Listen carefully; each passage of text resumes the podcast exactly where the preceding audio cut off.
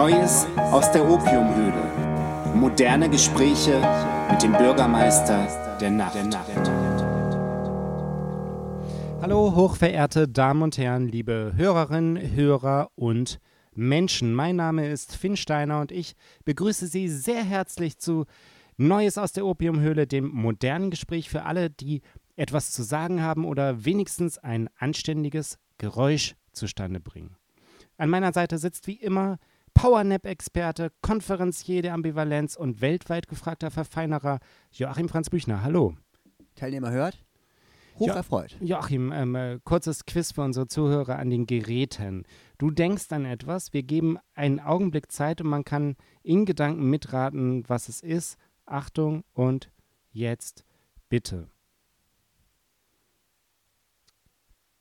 Eins, zwei, drei. Und Joachim, was war's? Trennwände und dann habe ich kurz an Schubert gedacht. Wer, meine Damen und Herren, richtig geraten hat, möge uns eine Mail schreiben. Aber Achtung, es lohnt sich nur für Fleischesser oder Leute, die gerne Sachen wegwerfen, denn der Gewinner bekommt eine Dose Corned Beef per Post. Jetzt aber Medias Res. Für die März-Ausgabe von Neues aus der Opiumhöhle habe ich mir erlaubt, eine kleine Zeitreise vorzubereiten. Der Podcast Neues aus der Opiumhöhle wird euch präsentiert von Mutter. Der Bar für Alkohol, Musik und Menschen. Stresemannstraße 11 22769, Hamburg. Wir schreiben das Jahr 2002. Ich bin 19 und habe mir das erste Mal die Haare blondiert und die Fingernägel schwarz lackiert, weil ich aussehen möchte wie Lou Reed auf dem Cover seiner LP Sally Can't Dance. Ich trage eine weiße Korthose und ein T-Shirt mit der Aufschrift Ich möchte Teil einer Jugendbewegung.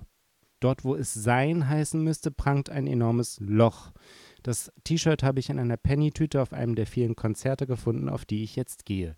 Ich schwanke damals noch zwischen Wutausbrüchen und dem Wunsch, eine Maschine zu sein, hin und her. Vor allem möchte ich nicht ich sein, das steht fest. Zu viele Pickel, zu wenig Rock'n'Roll. Heute Abend stehe ich in der Markthalle. Damals war das die Hochburg eines Hello-Ambiguität mit dem Begriff Hamburger Schule so trefflich wie unpassend beschriebenen Musikphänomens. Hier spielten Blumfeld und Fink, ich sah Ostzonen, Suppenwürfel machen Krebs und ihre gigantische Bassdrum. Es las Rocco Schamoni aus Risiko des Ruhms und bei Pavement stand ich neben Jan Müller von Tokotronik. Heute Abend stehe ich also in der Markthalle und ich sehe die Sterne. Ihr neues Album heißt Irres Licht. Es ist das erste Konzert mit ihrem neuen Keyboarder Richard von der Schulenburg. Er ist in Personalunion nicht nur neu, sondern auch die Vorband.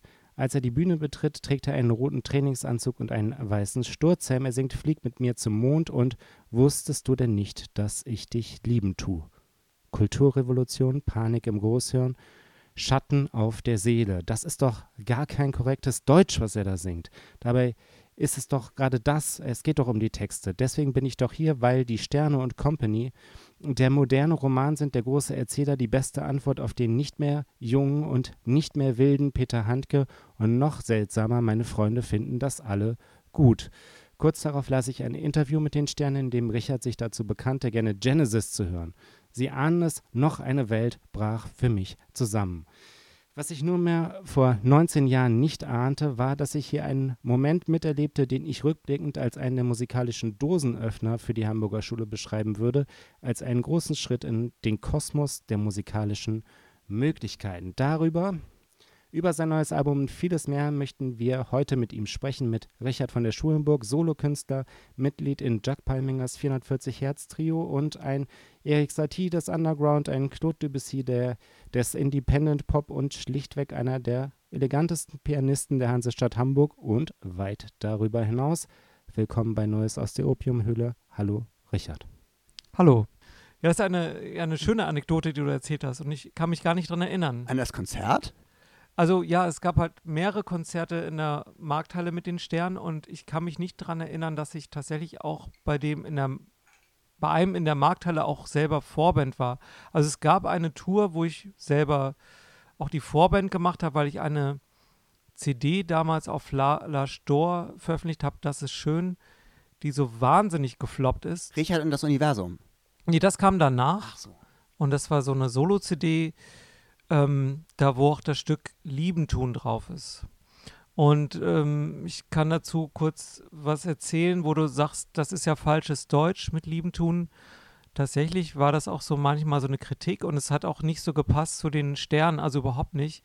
Und leider war so die Vermarktung von La Stor, ja, wir müssen das aber als Soloalbum von dem Sterne-Keyboarder ankündigen, sonst verkaufen wir gar keine CDs oder was das da war. Ähm, und dann ähm, hat man aber auch gesehen, dass es auch so nicht funktioniert hat und letztendlich war das ganze Ding komplett falsch. Also das Label war falsch und ähm, die ganze Idee mit Soloalbum von Sternekünstler war eigentlich auch falsch und ähm, naja, auf jeden Fall war, war, eine schöne Anekdote, die, dazu, die mir dazu einfällt, war, dass wir halt diese Tour hatten, wo ich dann Vorprogramm war und dann gab es auch schon ein paar so paar euphorische Momente, aber auch ein paar schwierige. Zum Beispiel waren wir am Radio Blaue in Leipzig und da wurde ich wahnsinnig gedisst und dann hat tatsächlich Frank Spilker so Partei ergriffen, weil dann wurde auch gesagt, der ist ja falsche Grammatik und so. Dann hat Frank Spilker tatsächlich gesagt, Grammatik ist ja auch eine Krankheit. Mhm. Also da Schön. war ich ganz positiv überrascht und an sich war aber das ganze Thema Soloalbum des Sterne-Keyboards, Keyboarder eigentlich von vorne herein zum Scheitern verurteilt. Aber Scheitern jetzt kommerzielles Scheitern oder künstlerisches Scheitern? Ne? also ja jetzt, Scheitern ähm, kommerziell zu 100 Prozent, sage ich mal, und künstlerisch so, sag ich mal, so halb, halb. Also ich fand das schon ganz gut. Ich fand, ich glaube, das hatte schon ein paar schöne Songs, aber es war auch so eine ganz andere Phase von mir, wo ich so versucht habe, so deutsche Pop-Songs zu machen in der Zeit kam aber auch sowas wie Wir sind Helden raus und das. Es war nicht, es war Herrschaft und Zeitgeist vorbei. Ja, es war so ein bisschen zu spät, zu früh, also einfach, es passte einfach von vorne bis hinten nicht in die Sachen, aber ich glaube, so live hatte ich ein paar schöne Momente und wie das so okay. ist, man, man macht dann seine Sachen. Genau. Wenn du jetzt ein Stück empfehlen würdest unseren Hörern, was wäre das? Von der CD? Ja, einmal reinhören. ähm, Im Regen heißt das, glaube ich. Das fand ich, das habe ich gerne gesungen. Okay. War da du stehst im Regen, war irgendwie der, fing es an, ja. Du stehst im Regen. Okay. Also Jan, Jan Müller würde jetzt sagen, das nehmen wir in die Playlist auf. Ja, aber wir, wir sind ja viel moderner, wir haben gar keine Playlist. Genau. Du stehst im Regen, ja meinetwegen bleib doch stehen, mach doch, was du willst. Du stehst im Regen, ja meinetwegen bleib doch stehen, ich werd wohl gleich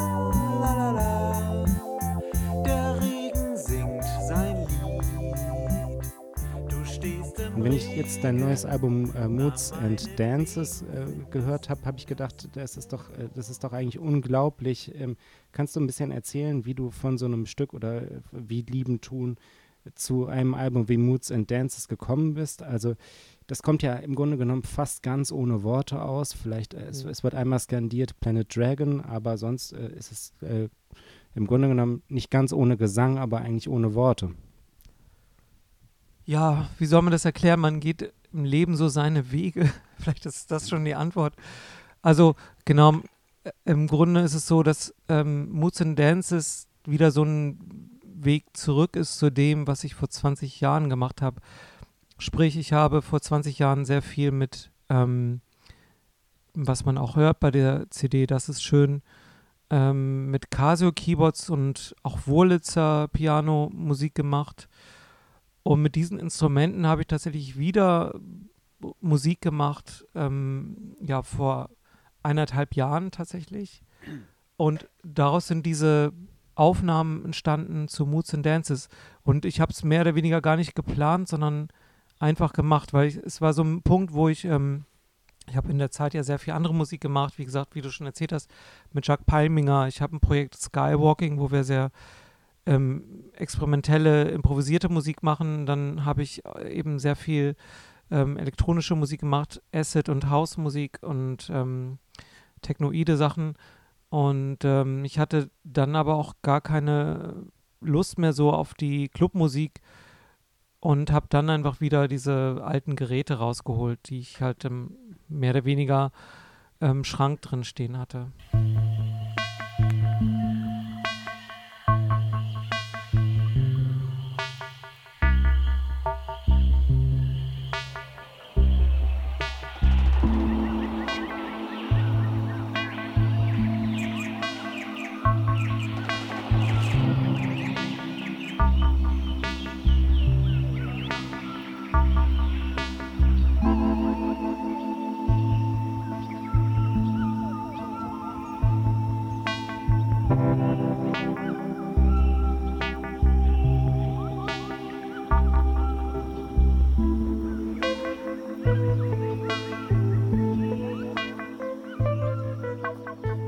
Rezension deines Albums habe ich, jetzt, äh, hab ich jetzt gelesen, das mhm. hat mir ganz gut gefallen. Ähm, du hättest äh, auf deinem Album Palmen, Pyramiden und Portale beschworen, um schließlich den Gipfel des Mount Acid zu besteigen. Da musste ja. der Rezenseur aber mal ein bisschen Spra das Sprachliche reinbringen, weil er das auf der Platte vermisst hat. Ne? Die ganze ja, der, nein, aber der hat, der hat, ich finde, er hat seinen Job gut gemacht. Er hat auch gesagt, das wäre eine sphärische Exotik, äh, die dort vorherrschen würde. Und ich habe mich gefragt, ähm, ist das vielleicht äh, musikalisch auch eine Reise, die du da unternommen hast, die faktisch jetzt gerade keiner von uns machen kann? Trifft das zu? Du meinst eine Reise, eine örtliche Reise, eine lokale Reise, oder? Ja, quasi so eine Reise im tatsächlichen Sinne. Also sowas ähm, wie, ähm, wie ein Aufbruch. Ähm, also ich, da klingen ja ganz viele, also für mich viele Kulturen an. Ne? Ah, okay. So, ähm, und das hatte für mich so ein bisschen was von diesem Raus aus dem jetzt raus, raus aus dem, aus dem, aus dem Alltag, den man gerade so hat. Okay, das ist ein schön, also finde ich schön. Ja. ich kann dazu gar nicht sagen, weil die Musik passiert dann auch irgendwie so. Also ich habe, ich habe, also vielleicht zur Begründung, ich höre halt sehr viel unterschiedliche Musik und bin halt im, im Groß durch die DJ-Arbeit, die ich halt mache, zu so einer Art, ähm, wie heißt das so schön, Digger geworden. Also sprich, ich höre sehr viel Musik und suche nach Musik, aber halt auf Vinyl in dem Sinne, weil ich halt so, ich sag mal, noch inzwischen noch so dumm bin und mit Vinyl aufgelegt habe oder auflege. Und ähm, da habe ich dann zum Beispiel auch sehr viel internationale Musik kennengelernt. Also gibt es ja auch sehr viele Reissues, also sprich sehr viele türkische Musik und arabische Musik und sowas. Und das fand ich dann sehr interessant und ähm, habe mich aber auch immer schon interessiert für sehr viel internationale Musik und so. Ähm, und ähm, bin also sehr großer Fan von, ja, ähm, Jazz und orientalischer Musik. Das geht immer auch für mich so zusammen. Ich trenne das immer gar nicht so. Ich weiß gar nicht, wie ich es trennen soll. Und ja. Du bist ja auch schwer zu, wie man auf Englisch sagen würde, hard to pinpoint. Also mhm man würde dich jetzt mit, mit Jazz in Verbindung bringen, wegen des 440 Hertz Trios. Man denkt vielleicht an Prog-Rock, wenn man damals das Fast-Forward-Interview mit den Sternen gesehen hat, 2001. Ja, aber das, das Prog-Rock ist ja eigentlich hm. jetzt wieder drin, ja, so ein bisschen, ja, ja, weil ich auch genau. so Psychedelic-Rock höre und bei, wenn ich sage Genesis-Fan, muss man auch immer noch dazu mhm. sagen, das ist wirklich um die, das ist halt auch so bescheuert und ich habe natürlich auch damit provoziert, weil jetzt auch mir, also das mhm. kommt auch dazu, dass ich so im Geiste ja auch ein Punk bin. Also es klingt komisch, mhm. aber es ist trotzdem so. Also ich widersetze mich vielen Sachen. Also ähm, es ist auch noch so schön, wo du erzählt hast, wir haben uns das letzte Mal bei der, beim Konzert der Band Mutter gesehen. Das ist ja auch so ein Phänomen, die eben auch so von den Stilen eben nicht das Gleiche gemacht haben, sondern auch sehr variiert haben und so. Und ähm, ich widersetze mich auch dem irgendwie jetzt muss du hast damit viele Leute abliefern. geärgert, also oder angepisst. Ja, so, genau, ne? aber ich, so. was ich mit Genesis das hat meinte, gut geklappt, das hat gut geklappt. Meinte ich die frühen Genesis und das ist für mich so ein, so ein Progressivrock oder Psychedelic Rock und ich hätte auch tollere Namen nennen können wie Jade Warrior oder ach Gott, das hätte ja keiner verstanden. Oder Black, ja oder Black Sabbath, das, äh, hier das zweite Album äh, mit äh, Planet of Caravan und sowas. ähm, und so Sachen. Also man hätte auch, ähm, sag ich mal, in Anführungsstrichen, mh, hm, wie heißt es denn, für den musikalischen ist Eklektizismus. Ja, genau, hätte man schönere oder bessere Projekte auswählen können. Aber ich fand es auch so witzig bei den Sternen, solche Bands wie Genesis und Yes, die ja wahnsinnig nervig sein können. Also auch die 80er Jahre tatsächlich äh, wirklich ähm, penetrant verdorben haben mit ihrer Musik. Deswegen gab es diesen tollen Film American Psycho, ja, also das wurde dann ja nochmal so erwähnt, wo der Genesis und sowas drin vorkommt. Das passt alles so gut. Und aber diese frühen 70er Jahre, die haben ja für mich so ein, ist es so britischer Progressivrock, den ich tatsächlich ähm, sehr, also immer noch sehr gerne mag und, und es ist irgendwie so ein, so ein, für mich ist es auch eine Art Psychedelik, die da drin schwingt, mhm. schwingt, die ich ähm, doch schätze. Stehst du denn eher für Minimalismus oder für Opulenz? Weil die auf der einen Seite mhm. natürlich diese Prog-Bands und so und die vielen Ideen, die du oft hast, so eine opulente Note, dann aber auch wieder äh, wie so eine Reduktion zu hören, auch in den Beats und so. Ja, ich, das, das Ding ist halt, ich sehe ja diese Bands nicht unbedingt, also wie Genesis und Yes, nicht unbedingt als opulent. Also es klingt immer alles so groß. Mhm. Ich finde, aber es ist nicht sowas wie, ich sag mal, opulent ist für mich sowas wie Big Beat, so Fatboy Slim oder so. Oder ja, aber natürlich ist es nicht minimalistisch, sondern es wird wahnsinnig viel gedaddelt und es gibt viele Noten. Ne? Und mhm. das finde ich immer so halb, ist, finde ich, da bin ich immer so ein bisschen im Zwiespalt. Ich finde es manchmal interessant aus einem spielerischen Sinn, aber ich finde es auch wahnsinnig nervig, dieses ewige Gedaddel, auch in bestimmten Fusion-Platten und Jazz und so. Das nervt total. Aber ich finde eigentlich, ähm, bin ich dann doch mehr Fan natürlich auch von der Plan- und minimalistischen Sachen, weil die Ideen so schön einfach sind und man fühlt sich gleich geborgen. Also ich fühle mich da sofort hm. zu Hause in dem Sinne. Das war bestimmt das Ziel von der Plan, als sie angefangen haben, dass die Leute sich geborgen fühlen. Ja, ja, genau. Und, und bei diesen anderen Band, Genesis und King Crimson, geht es mir mehr um diese Atmosphäre, die es schafft. Und die finde ich aber auch richtig toll, mhm. weil es ist halt ein bisschen, es ist, geht da äh, sehr viel um so melancholische für mich ist es immer so eine Art melancholische Musik. Und ich finde, dass sie das schon sehr gut getroffen haben, so bestimmte Gefühle auch zu vermitteln. Und dann brechen, und ich finde auch ganz toll, die brechen das auch immer und die scheitern auch total. Das finde ich eigentlich total super. Und haben es natürlich irgendwann in den 80er Jahren perfektioniert in diesen Pop-Songs. Aber letztendlich, wenn man diese frühen Sachen hört, scheitert es auch irgendwie in diesen Sachen, weil sie so viele Breaks drin haben. Das wird dann auch zu einer unhörbaren Musik. Und ähm, das finde ich aber auch so erstaunlich. Und dann gibt es dazwischen aber so richtig tolle Momente. Zum Beispiel gibt es ähm, von Genesis ein Stück Horizons, das ist nur so akustische Gitarre, das ist auch nur so zwei Minuten lang. Das ist so ein toller, tolles Stück. Oder von King Crimson gibt es dieses Stück Talk to the Wind, was dann auch so eine Art, für mich schon wie so ein Soul-Folk-Song ist und so. Also da gibt es wirklich tolle Momente.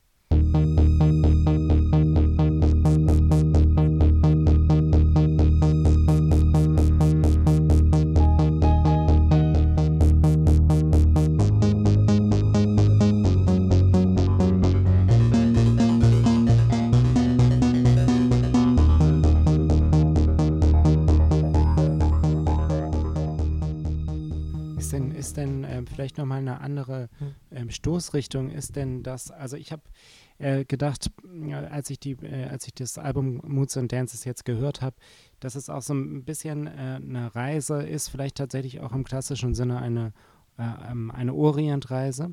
Also ähm, ich habe ähm, tatsächlich ist das ein etwas weit hergeholter Vergleich, aber ich habe daran gedacht, als äh, Thomas Edward Lawrence, der ist ja bekannt geworden als Lawrence of Arabia, äh, in, das erste Mal in den Orient gereist ist, eigentlich als studierter Archäologe, hat er wirklich wahnsinnig obskure Zeichnungen von Inschriften angefertigt und das ist irgendwie, das hat mich so fasziniert und ich habe gedacht, das ist eigentlich so ein bisschen was ähnliches, was du da machst. Also du, du reist da so rein und, und gibst uns ähm, äh, kryptische Bilder davon mit. Gibt es auch so literarische Einflüsse jetzt für die, für die Platte?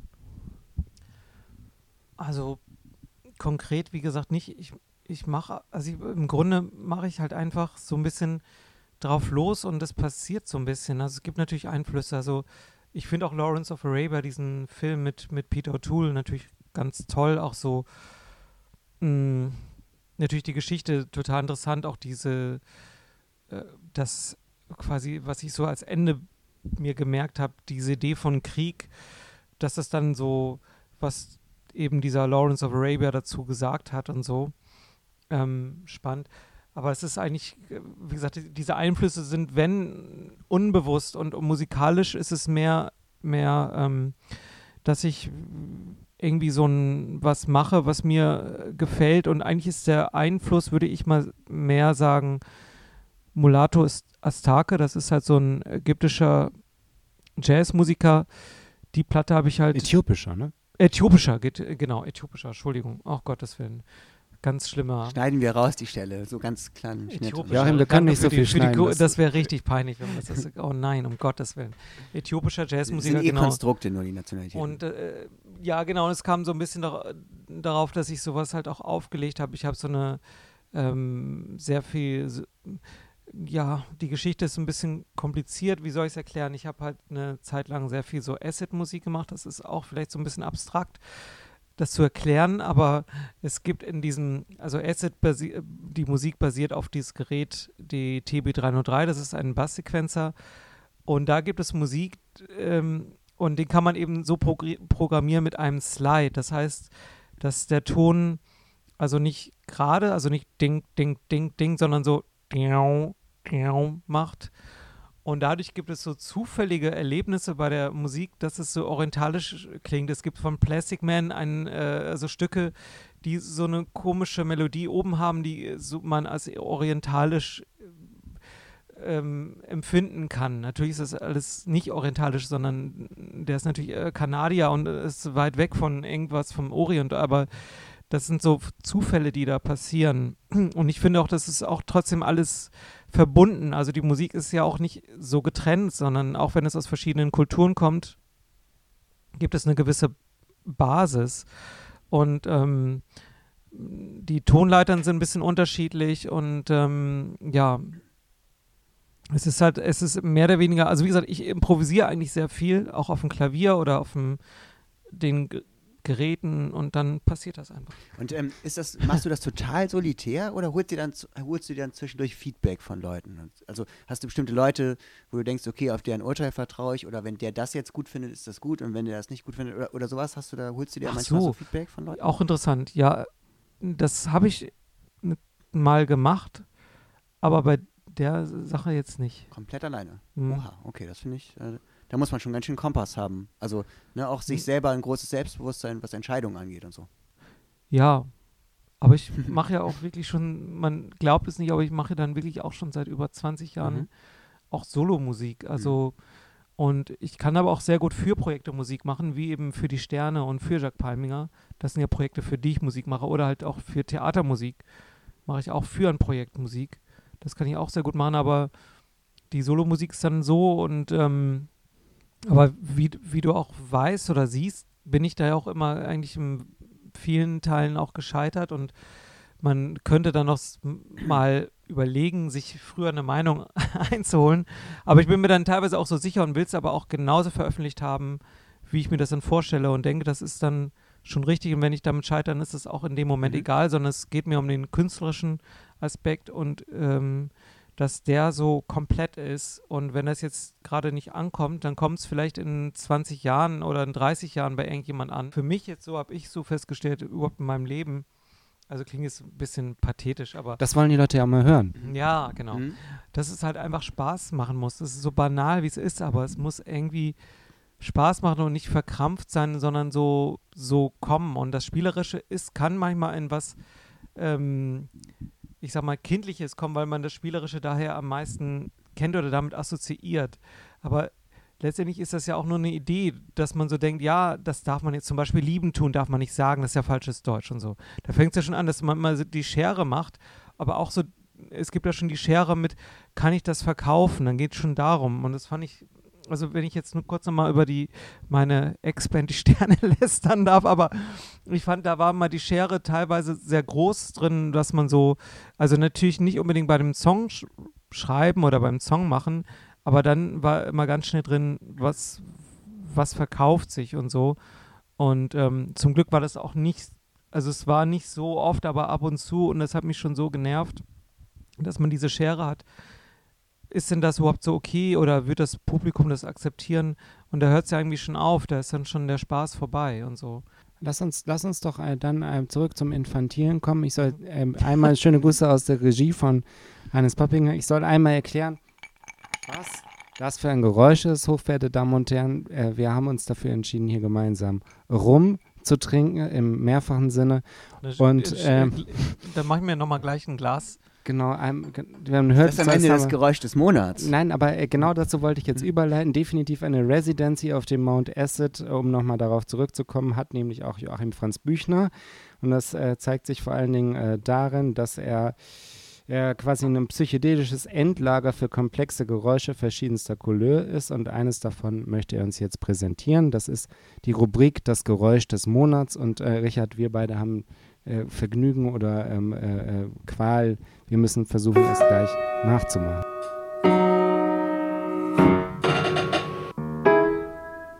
Kategorie Geräusch. Das Geräusch des Monats. Joachim, äh, die Bühne das gehört ist richtig, dir. Ich bin ein sehr polyphoner Mensch, kann man sagen. Und ähm, infantil ist auch dieses Geräusch insofern, weil ich das als Kind gemacht habe. Ich habe als Kind ja schon, ich bin ja auch Schlagzeuger und habe als Kind immer schon angefangen, mit den Zähnen Schlagzeug zu spielen und aber auch aus Nervosität immer geknirscht mit den Zähnen. Hannes, fährst du den Pegel mal kurz hoch? Okay, das Geräusch geht so.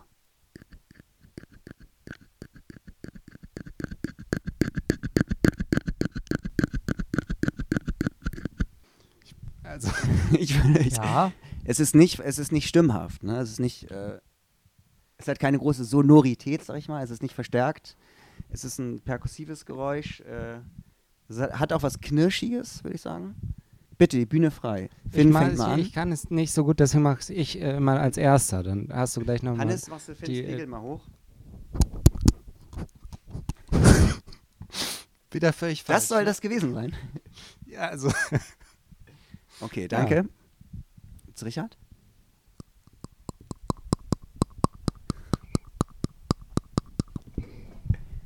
Auch schön. So in etwa, ne? Ja, ihr habt halt eher geknallt, ich habe ein bisschen mehr geknirscht. Aber es ist gut. Gut, ähm, also vielen Dank euch beiden. Ähm, das war ganz gut. Liebe Zuschauerinnen und Zuschauer, ihr wisst ja, wie das ist. Ähm, ihr schickt uns eine ähm, Sprachnachricht über Insta mit dem Geräusch. Ich werte das aus und, äh, ähm, und, und die, die Siegerin oder der Sieger bekommt eine von Richards neuen LPs. Moods and Dances. Das heißt tatsächlich, ich mag ungern Bitte. korrigieren, aber es heißt tatsächlich, es ist ein bisschen peinlich, aber es heißt Moods and Dances 2021, also 2021, weil ich weiß gar nicht warum, ich fand die Zahl lustig, weil für mich ist es so, der 1974 geboren ist, ist das so eine sehr futuristische Zahl. Und ich habe auch sehr viel Electric Light Orchestra gehört, wo wir jetzt nochmal oh, ja, bei diesen toll, ja. Mhm. Progressiv und da gibt es auch sehr viele Titel mit diesen ähm, ja, 20th Century Man und sowas. Also, also das ist schon eine sehr futuristische Zahl irgendwie, 2020, 2021. Und ähm, dann ist es noch dieses furchtbare Pandemie-Zeitalter, ähm, sage ich jetzt mal schon dazu, oder das erste Jahr. Und es wird wahrscheinlich auch noch länger gehen, wie das hier gerade läuft. Und ähm, ja, deswegen 2021. Ist, ist das, ähm, ist das Musik, zu der du dir vorstellst, auch, dass auch getanzt wird? Oder hat das was von auch auf eine gewisse Weise irgendwie, irgendwie in irgendeiner Form was von Funktionsmusik, dass du da denkst, zu der Musik könnte man meditieren, zu der Musik könnte man tanzen oder so? Stellst du dir da irgendwas vor oder glaubst du, kannst du das im Nachhinein einschätzen, was das vielleicht auslösen könnte? Nee, das ist eine interessante Frage, aber habe ich mir noch nicht gestellt. Okay. Okay, also hochverehrte Damen und Herren, ja, hochverehrte Damen und Herren, ähm, äh, das ist äh, tatsächlich witzig, finde ich auch das äh, Albumcover. Das ist äh, von einem dänischen Maler, Sergei Jensen. Mhm. Und ähm, der äh, ist unter anderem bekannt dafür, dass er eine wahnsinnig große Sammlung von ihm angefertigter Hundezeichnungen hat, die 2010 mal ausgestellt wurden unter dem Titel Dog Show Painting Show. Und ähm, erzähl doch mal, Richard, warum hast du, warum hast du ihn dir ausgesucht als äh, Gestalter des Covers? Ja, also ich bin äh, natürlich erstmal, weil ich Fan bin. Also ich finde Sergei äh, absolut großartig. Also es gibt, also meine, diese Dog-Serie ist so ein, ich meine, das untypischste für Serge Jensen. Im Grunde ist Serge Jensen für ähm, andere Bilder ähm, bekannt. Er hat sehr viel so Stoffe, ähm, sagen wir, bearbeitet, also angemalt, ge, ähm, wie soll man sagen, neu gew gewaschen, ge, ge ähm, wie heißt denn das? Ähm, wenn man was ähm, wegätzt wieder. Also ähm, der hat Paintings without paint hat er das auch genannt, ne? Das sind so die, mhm. das ist so einer der Begriffe, ne? die, die, die mir dazu einfallen. Genau. Genau, also es ist erstmal das, das geht ja um das Technische, aber für mich ist es sehr emotional, wenn ich die, diese Bilder sehe von ihm, finde ich, sind das so bestimmte Zwischenzustände, die man im Leben so haben kann. Die sind so eine, ich finde die, wenn ich die Bilder sehe, hat es sowas wie Mark Rothko-mäßig fast, dass ich so eine Art Empfindung habe, die in so einem, hm, ja, wie soll man, es ist schwierig mit Kunst zu beschreiben, aber ich habe da so Empfindungen, die, da geht es um so, so bestimmte Zwischenwelten, so ne, möchte ich das mal nennen, die man sonst vielleicht nicht erlebt. Und die finde ich bei Sergis Bildern. Und diese Dog-Serie ist tatsächlich was ganz anderes. Ich finde, das ist so ich glaube, mehr so eine Ausprobierphase oder ein Ausprobieren, auch mal was anderes zu machen als diese gewaltigen Bilder, so möchte ich das mal nennen, die er sonst macht. Und Sergei Jensen ist tatsächlich jemand, mit dem ich, ähm, der in Hamburg mal ge gelebt hat und mit dem ich, äh, der mein Mitbewohner war. Und ähm, so lag es nahe, dass ich den ähm, einfach äh, gefragt habe ähm, bezüglich des Cover, weil ich das ähm, eh, also auch finde, dass wir da so eine, also ich weiß nicht, ob er das findet, deswegen ist es auch ein bisschen hochgegriffen, aber ich finde, dass es äh, eine gewisse Symbiose geben kann, die man da empfinden kann. Genau. Mhm. Wollen wir nicht überleiten und versuchen, ähm, Joachims, ähm, sagen wir mal, ähm, visionäre Idee war, dass man vielleicht versuchen könnte, ein gemeinsames Musikstück äh, zu, zu entwickeln. Am Klavier, ähm, wir haben äh, kurz vor der Sendung schon darüber gesprochen, Joachim Martinimutsch ist, äh, solle ein Hausstück sein. Äh, Richard sagte, das würde am Klavier jetzt gar nicht so gut passen. Ähm, wir machen es aber, oder? Was, was sagt ihr? Ja, also ich, ich sag mal so, also mit Hausmusik verbinde ich nicht, also man, es gibt, es gibt sozusagen das schöne Genre Pianohaus und das kann man auch auf dem Klavier äh, vollbringen, aber ähm, in der Regel, wenn ich so Hausmusik produziere, denke ich in erster Linie an, an die Drum Machines wie eine 808 oder eben. Dafür ist ja Achim ja da, der macht diese Geräusche. Genau, gen äh, sehr gut. Mhm. Hochverehrte Damen und Herren, äh, am äh, Klavier Richard von der Schulenberg und Joachim Franz Büchner. Entweder wird es gut oder scheiße. Jetzt, live, bei Neues aus der Opiumhöhle.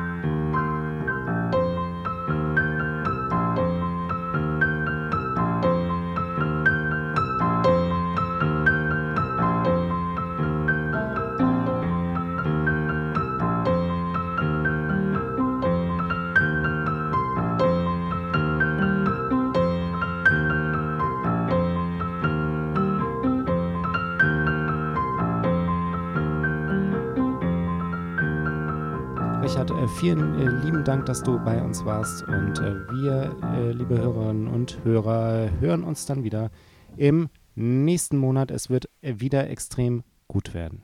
Es war uns eine Ehre und eine Freude. Ja, danke, dass ich dabei sein durfte.